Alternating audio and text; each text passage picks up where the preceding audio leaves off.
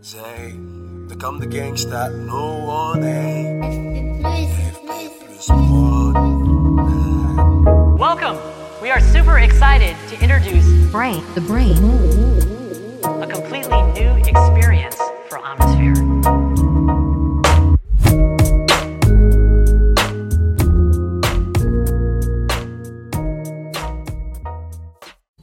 Salut tout le monde. Bon retour dans les podcasts de l'antifragilité, c'est un plaisir de vous retrouver. Ça fait deux semaines, pile poil, euh, que j'ai pas enregistré, en, tout cas que j'ai pas uploadé un épisode. Et euh, euh, bah, cette année 2022 commence bien mal. Parce que en 2021 j'avais toujours des épisodes d'avance. Et là le fait d'avoir été sur Porima, euh, beaucoup d'entre vous le, le savent, mais j'ai été sur un bateau pendant une quarantaine de jours, bah ça m'a mis en retard cette histoire. Et donc j'ai pas pu euh, vous souhaiter la bonne année. Donc bonne année, chers amis. Euh, que de bonnes, plein de bonnes choses. Que cette année soit riche en épreuves, riche en aventures, riche en volatilité, en événements hasardeux qui vont vous surprendre et vous faire grandir. Comme l'a été cette fabuleuse aventure de, de Purima qui m'a qui m'a surpris, même si elle était prévue, même si je savais que ça allait arriver. J'aurais jamais pu prévoir qu'elle soit aussi difficile et aussi challengeante et aussi riche. hein. Je parle beaucoup des difficultés, mais euh, ça a été vraiment euh, une, une aventure positive hein, sur le long terme. Et euh, je savais très bien, même quand j'y étais, que ça allait être, que ça allait me, me renforcer à tous les sens du terme. Donc euh, même si j'ai des mots qui sont relativement durs pour exprimer tout ce qui s'est passé sur Porima, c'est simplement pour exprimer son intensité, l'intensité de cette aventure, et non pas euh, la négativité pourrait en ressortir. Euh, j'ai allumé le micro un peu de manière euh, intempestive parce que j'avais envie de vous parler, parce que déjà j'avais envie de vous souhaiter la bonne année et, euh, que ça faisait longtemps que j'avais pas enregistré de podcast puisque le dernier daté finalement de quand j'étais sur le bateau pour vous décrire la nuit un peu terrible, même carrément terrible, qui s'était passé sur Porima. Et euh, voilà, je propose ce podcast pour faire un petit bilan euh, de, de cette aventure, un petit bilan de 2021, un futur bilan de 2022, euh, de manière très spontanée. Donc, euh, Porima, ça a été 40 jours de navigation entre Tokyo et Taïwan. Ça a été une aventure fabuleuse, avec des gens incroyables, un monde marin que je ne connaissais pas du tout, qui était, qui est un monde en fait très très dur, euh, a beaucoup de sens.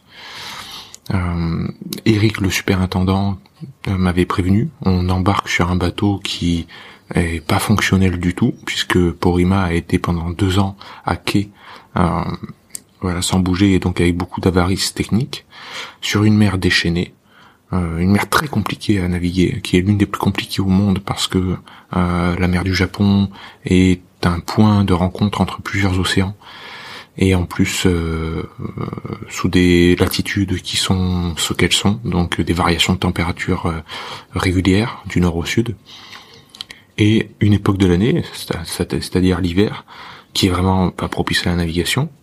Donc un navire qui navigue lentement, qui prend toutes les vagues, sur une mer qui est très agitée, euh, et surtout euh, un équipage qui ne connaît pas le navire, qui le découvre euh, in situ, comme ça, sur le tard, et ben ça fait des circonstances qui sont très difficiles. Donc euh, bon, euh, physiquement très diminué, des euh, des longues journées où on a mal à la tête, mal au cœur, qu'on se sent vaseux, où on essaie de faire passer le temps, confiné entre quatre murs, euh, puisqu'on ne pouvait pas descendre du bateau. Donc ça a été 40 jours de confinement finalement, hein, complètement. hein. Euh, donc on a revécu plus ou moins ce qu'on a vécu euh, durant les premiers confinements du, du Covid, mais bon, sans pouvoir euh, sortir, aller faire ses courses ni dans son jardin. Donc ce qui était vraiment très difficile aussi. Donc ça, c'était les côtés qui étaient euh, difficiles avec la promiscuité, évidemment, de vivre avec tout d'un coup neuf personnes dans un endroit très restreint.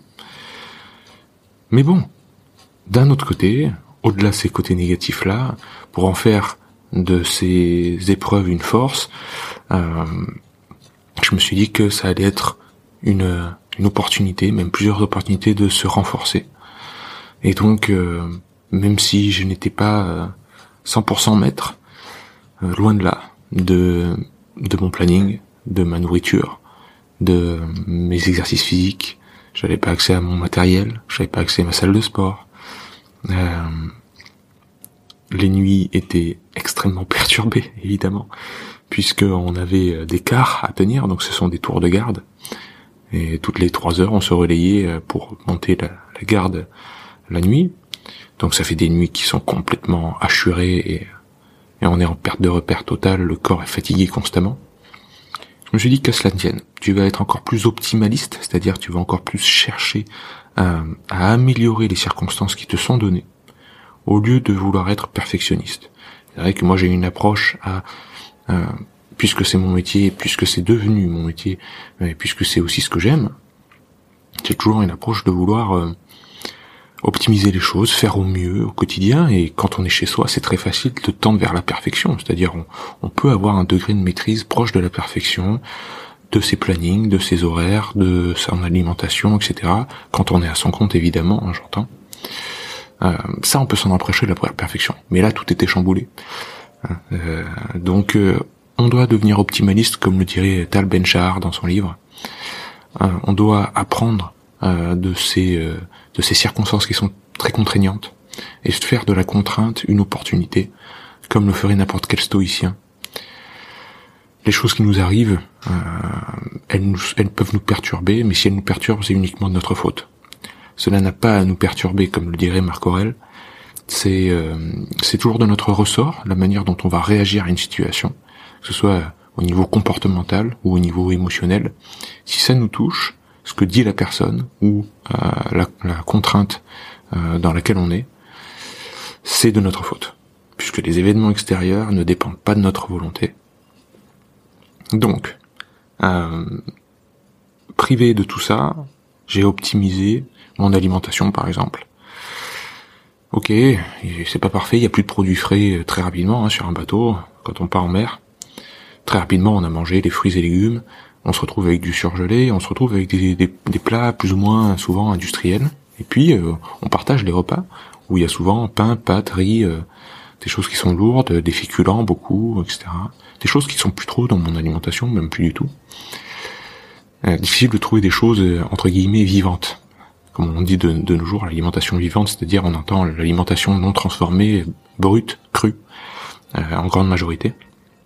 On dit bon bah ok, je vais écouter les conseils de mon d'un des, mentors euh, du monde du bodybuilding et du et de la force et de l'entraînement, qui est Charles Poliquin, qui disait les oméga 3 l'importance des acides gras oméga 3 dans la construction musculaire, dans l'aspect cognitif aussi, dans le développement du cerveau, c'est capital, il faut vraiment plus en consommer, on est en déficit, etc. Ok. Eh ben, il se trouvait que sur le bateau, euh, j'avais vu qu'on avait un stock incroyable de boîtes de sardines et de maquereaux, petits poissons gras. Et ok, ben, je vais remplacer. À chaque fois que je vais avoir un sentiment de, satiété qui n'est pas assouvi, qu'à chaque fois que je vais avoir faim et que euh, le repas de l'équipage tourne essentiellement autour du riz et des pâtes et du pain, eh ben je vais remplacer euh, ce pain, ce riz, etc. par une boîte de sardines macro. Et si j'ai trop faim, euh, si j'ai encore faim, ben j'en mange une autre. Voilà, je, reste sur ça. Je reste sur les oméga 3, euh, puisque de toute façon, j'avais pas trop le choix, puisque c'était ça qui était en, grande quantité, et j'avais vraiment pas envie de me tourner vers les produits transformés. Ben, ça l'a très bien fait. Il y avait des repas où ils mangeaient que de la soupe, mais évidemment, le plat principal étant une soupe de légumes, à côté ils avaient beaucoup de pain, donc ils se gavaient de tartines de pain, et ben moi je, mangeais la soupe, et puis dans la soupe je mettais une boîte de sardines ou de maquereau, par exemple. Ben ça, ça m'allait très très bien. Et comme ça j'ai pu, euh, c'était rapide, c'était simple. Après il y avait des repas, évidemment j'avais pas besoin d'en manger, hein, je mangeais pas ça à tous les repas, puisqu'il y avait des repas qui étaient beaucoup plus entre guillemets équilibrés, avec euh, viande, poisson, légumes, euh, et ça allait très très bien. Hein. Donc, L'alimentation, j'en suis sorti comme ça. Je me suis sorti en respectant les cycles circadiens aussi, en ne pas mangeant euh, la nuit, hein, parce que quand on se réveille au milieu de la nuit, le corps ne sait plus trop où il est. Parfois, il peut vous envoyer des impulsions de faim, euh, vraiment des, pulsions très fortes, dues notamment à un dérèglement de l'horloge interne hein, et surtout de la sécrétion de la gréline par, par l'estomac, une hormone de la faim. Euh, eh bien, non, je, je, buvais des boissons chaudes, mais je mangeais pas le soir parce que je sais très bien que manger la nuit, il n'y a rien de plus compromettant pour notre notre physiologie. Là où je voyais mes camarades que j'aime beaucoup, hein, je, leur dépeins un tableau un peu terrible, mais euh, ce sont des personnes fabuleuses et qui m'ont donné des très très bons conseils, qui m'ont beaucoup appris. Mais là où eux s'envoyaient euh, des bols de céréales ou des euh, des bonbons ou des chocolats au milieu de la nuit. Donc voilà, ça je, je ne l'ai pas fait bien sûr. Les entraînements, les entraînements, euh, avant d'avoir mal au cœur et avant d'avoir un espèce de, de, mal au crâne persistant tout le reste de la journée, je savais qu'au réveil, j'avais un battement d'une heure où j'allais être en forme. Donc c'était le moment où je faisais mon entraînement. Et j'ai été très heureux de le partager avec euh, certains membres de l'équipage qui sont venus me rejoindre au bout d'un moment. Je me dit, ah c'est sympa, tu fais des exercices le matin. Et ils venaient euh, s'entraîner avec moi. Eh bien ces entraînements, puisque j'avais pas accès à ma salle de sport, euh, j'ai placé euh, mon focus sur la gymnastique, sur le travail de, de calisthenics comme on dit, donc euh, qui fait la part belle au mouvement de, de, gymnastique hein, du gymnaste. Donc beaucoup de postures au sol, beaucoup de tenues de holo pour ceux qui, qui connaissent, c'est-à-dire vraiment un engagement total du corps en gainage de la de la pointe de pied jusqu'à jusqu'au bout des doigts. Euh, beaucoup plus de travail abdominaux. Euh, je pouvais faire des tractions, je pouvais faire des dips, je pouvais faire des pompes, je pouvais faire hum, difficilement des squats parce que ça bougeait beaucoup quand même. Donc euh, l'équilibre euh, et pieds au sol était difficile, mais le travail unilatéral, en fente, poids du corps, avec des tempos lents, tout ça j'ai pu l'adapter. Et très sincèrement, ça m'a fait du bien. J'ai découvert des, ou j'ai plutôt j'ai redécouvert des façons de m'entraîner. Euh, et cette variation, euh, rester créatif, vraiment, c'est ce qui m'a sauvé en fait. C'est-à-dire que quand euh, quand le quotidien vous semble rébarbatif et avec beaucoup de contraintes, beaucoup d'obligations, comme on peut en avoir de nos jours dans les confinements, dans les obligations que l'on a dans cette crise sanitaire, euh, où on a l'impression que l'étau se resserre, qu'on n'a plus de marge de liberté, être créatif euh, nourrit le cerveau. Littéralement, c'est une soupape. Écrire, dessiner, bouger d'une autre manière, inventer des jeux par le mouvement, tout ça, ça vous fait des soupapes. Ça vous fait respirer le cerveau, tout simplement. Le cerveau, il a soif de, de ces nouvelles choses. Et ça peut vous changer littéralement votre profil hormonal et nerveux. Ça peut vous donner vraiment euh, un nouveau regard sur votre journée. Et moi, ça m'aidait énormément. Donc voilà, pour euh, l'aspect physique, euh, je m'en sortais très bien comme ça. Parfois, je faisais un deuxième entraînement l'après-midi. Alors non seulement pour passer le temps, mais aussi parce que je manquais de mouvement. Clairement, on bougeait pas quoi sur le bateau. On marchait un peu à droite à gauche, mais euh, comparativement à ce que je faisais euh, ici chez moi, ça, avait rien à voir puisque je je fais des longues promenades l'après-midi. Là, j'avais aucunement la, la possibilité de marcher et c'était très dur pour moi. Mais bon, deux entraînements par jour, plus court, plus mais aussi intense, hein, euh, pas de problème. Mais euh, voilà, peut-être plus 20 minutes, une demi-heure, pour pas se cramer évidemment, pas pour, pas pour être en, surentraînement, toujours en s'écoutant bien sûr. Et ben finalement, ça m'a fait tenir, ça m'a beaucoup aidé, et évidemment, j'ai pris énormément de notes. Évidemment, j'ai noté les entraînements, j'ai noté mes ressentis, parce que tout ça, ça aide à structurer un individu.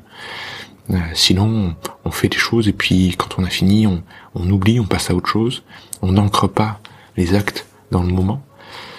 Et euh, ne pas se rassurer, l'esprit, c'est sur un environnement qui est aussi instable qu'un bateau, où la situation peut changer du tout au tout par un simple changement de vent. Euh, ça, rend vraiment l'individu instable. Alors que si vous structurez tout ça, vous structurez votre pensée et votre mental, euh, c'est un point de repère qui est inaliénable, qui ne bouge pas.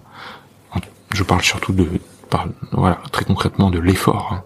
C'est l'effort qui est inaliénable. C'est le fait de se, de, se, donner à fond, de se surpasser, en tout cas de se donner, de donner son meilleur, et d'ancrer tout ça après, d'en être fier et d'avoir la gratitude pour ce qu'on vient de faire, qui fait qu'on a un point de repère, un truc fort, comme un, un pilier qui ne bougera pas. Parce que sur un bateau, tout bouge. tout bouge tout le temps. C'est jamais pareil. Chaque jour est différent. Euh, chaque moment est différent. Euh, surtout sur cette mer, comme je dis, où la météo change de tout au tout. Euh, du jour au lendemain. où tout d'un coup vous avez mal au cœur, tout d'un coup vous vous sentez bien, euh, tout d'un coup il y a un problème technique, il faut aider à la réparer, euh, tout d'un coup il faut que vous preniez un poste euh, qui n'était pas prévu. l'imprévu est partout. Et quand l'imprévu est partout, le corps est vraiment en mode alerte. Donc il faut le raccrocher à des trucs qui bougent pas. Et ce qui bouge pas, c'est par exemple l'effort. L'effort, ce sera toujours l'effort. L'effort, c'est inaliénable. Personne ne peut venir vous le diminuer. Personne ne peut venir l'aliéner. Il appartient qu'à vous. C'est un moment, c'est un espace-temps qui est très euh, circonscrit, qui, qui est hermétique à tout le reste. Après, vous vous sentez bien avec vous-même. Et ça, c'est vraiment ce qui permet de, de tenir. Tout comme peut être l'art, tout comme peut être, euh, voilà, tout euh, acte dans lequel vous êtes seul avec vous-même et, euh, et qui vous nourrit très profondément. Donc voilà, ça ça a été euh, très fort. Après, pour le reste, euh, vous me connaissez, je me suis éclaté à découvrir des gens magnifiques, des marins qui vous racontent des anecdotes incroyables sur leur leur vie, qui est vraiment un monde incroyable, à part. J'ai jamais connu en fait un univers où l'homme est si peu désiré. C'est-à-dire quand vous êtes sur l'océan, on sent bien que l'océan vous rejette. on sent bien que la mer est en train de vous dire, mais t'as pas à être ici. Ça ballotte dans tous les sens. L'homme est obligé de, de mettre tout en œuvre, ses connaissances de navigation, de la lecture de la météo, euh, le bateau, la technologie, euh, tout ça. Il est obligé de mettre en œuvre toute son ingéniosité pour rester dans un, environnement qui est profondément euh,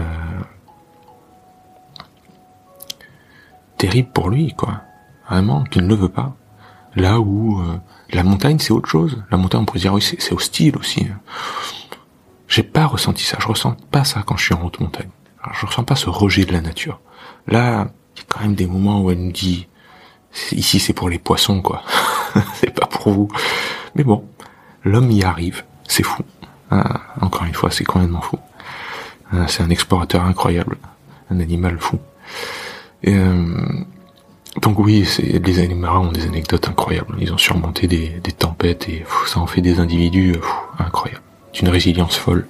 Là, pour le coup, l'antifragilité et l'hormèse, je peux vous dire que je la voyais à chaque étage de leur personnalité. Et je les remercie, hein, c'est tous ces individus de m'avoir autant transmis sans le vouloir. Hein. Ils ont sans doute ils s'en ont pas rendu compte, hein. mais euh, c'était très très puissant. Hum. Donc Tokyo, Osaka, une navigation euh, assez difficile parce qu'on avait des vents vraiment contraires et c'était très compliqué. On a dû faire une escale, euh, donc euh, une mer déchaînée. Osaka, c'était très long d'en partir, très difficile de se réapprovisionner en pièces. Là, j'ai vraiment beaucoup aidé au niveau parce que j'étais le seul à parler, parler japonais, donc pour avoir du matériel technique, des pièces pour le bateau, euh, qui est quand même un bateau unique au monde. C'est trop très compliqué. Et puis on était à la période de Noël, donc les entreprises étaient en vacances. Les techniciens aussi, bah, c'était très complexe, mais on y arrivait. On est parti, Gunther nous a rejoint, Gunther Poli, le professeur nous a rejoint. C'était un grand moment de fête. Et puis euh, la navigation jusqu'à Taïwan était encore une fois très complexe parce qu'il y avait des, des typhons qui passaient. Donc on a dû s'abriter dans, dans les îles japonaises. On, naviguait en fait à l'abri des îles, euh, puisqu'au proche des îles on avait voilà un petit paravent on va dire et une mer plus calme. Mais bon c'était vraiment pas facile non plus. Donc tout ça a rallongé en fait la navigation d'une dizaine de jours, facilement, voire deux semaines, pour arriver euh, début janvier à, à Taïwan, euh, où là j'ai vu le pire de l'humanité, c'est-à-dire que euh, ils sont hypochondriaques au possible.